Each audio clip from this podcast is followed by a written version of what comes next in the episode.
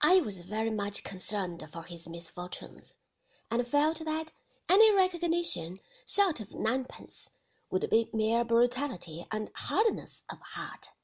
Therefore I gave him one of my three bright shillings, which he received with much humility and veneration, and spun up with his thumb directly afterwards to try the goodness of. It was a little disconcerting to me to find, when I was being helped up behind the coach, that I was supposed to have eaten all the dinner without any assistance. I discovered this from overhearing the lady in the bow window say to the guard, Take care of that child, George, or he'll burst, and from observing that the women servants who were about the place came out to look and giggle at me as a young phenomenon. My unfortunate friend, the waiter, who had quite recovered his spirits, did not appear to be disturbed by this but joined in the general admiration without being at all confused. If I had any doubt of him, I suppose this half awakened it. But I am inclined to believe that, with the simple confidence of a child, and the natural reliance of a child upon superior years, qualities. I am very sorry. Any children should prematurely change for worldly wisdom. I had no serious mistrust of him, on the whole, even then.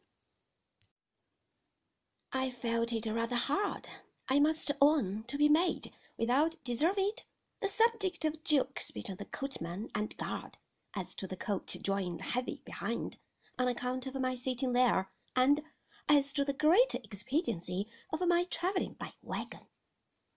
The story of my supposed appetite getting wind among the outside passengers.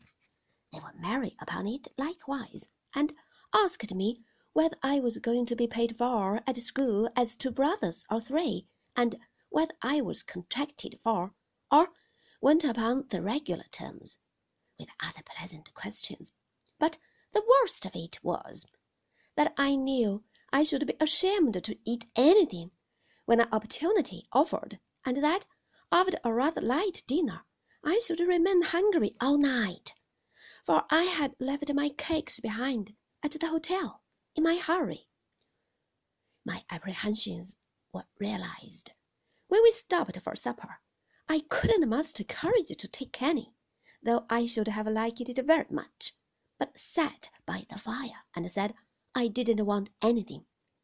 This did not save me from more jokes either, for a husky voiced gentleman with a rough face, who had been eating out of a sandwich box nearly all the way, except when he had been drinking out of a bottle, said I was like a boa constrictor, who took enough at one meal to last him a long time, after which he actually brought a rash out upon himself with boiled beef. We had started from Yarmouth at three o'clock in the afternoon and we were due in London about eight next morning. It was midsummer weather, and the evening was very pleasant. When we passed through a village, I pictured to myself what the insides of the houses were like, and what the inhabitants were about. And when boys came running after us, and got up behind and swung there for a little way, I wondered whether their fathers were alive, and whether they were happy at home. I had plenty to think of, therefore, besides my mind running continually on the kind of place I was going to, which was an awful speculation. Sometimes, I remember, I resigned myself to thoughts of home and Peggotty, and to endeavouring, in a confused, blind way, to recall how I had felt, and what sort of boy I used to be before I beat Mr. Murdstone, which I couldn't satisfy myself about by any means. I seemed to have beaten him in such a remote antiquity. The night was not so pleasant as the evening, for it got chilly, and being put between two gentlemen, the rough faced one and another to prevent my tumbling off the coach, I was nearly smothered by their falling asleep, and completely blocking me up. They squeezed me so hard sometimes that I could not help crying out, "Oh, if you please!" which they didn't like at all because it woke them. Opposite me was an elderly lady in a great fur cloak, who looked in the dark more like a haystack than a lady. She was wrapped up to such a degree.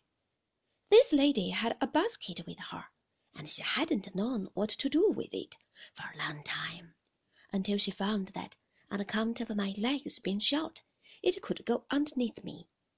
It cramped and hurt me so that it made me perfectly miserable.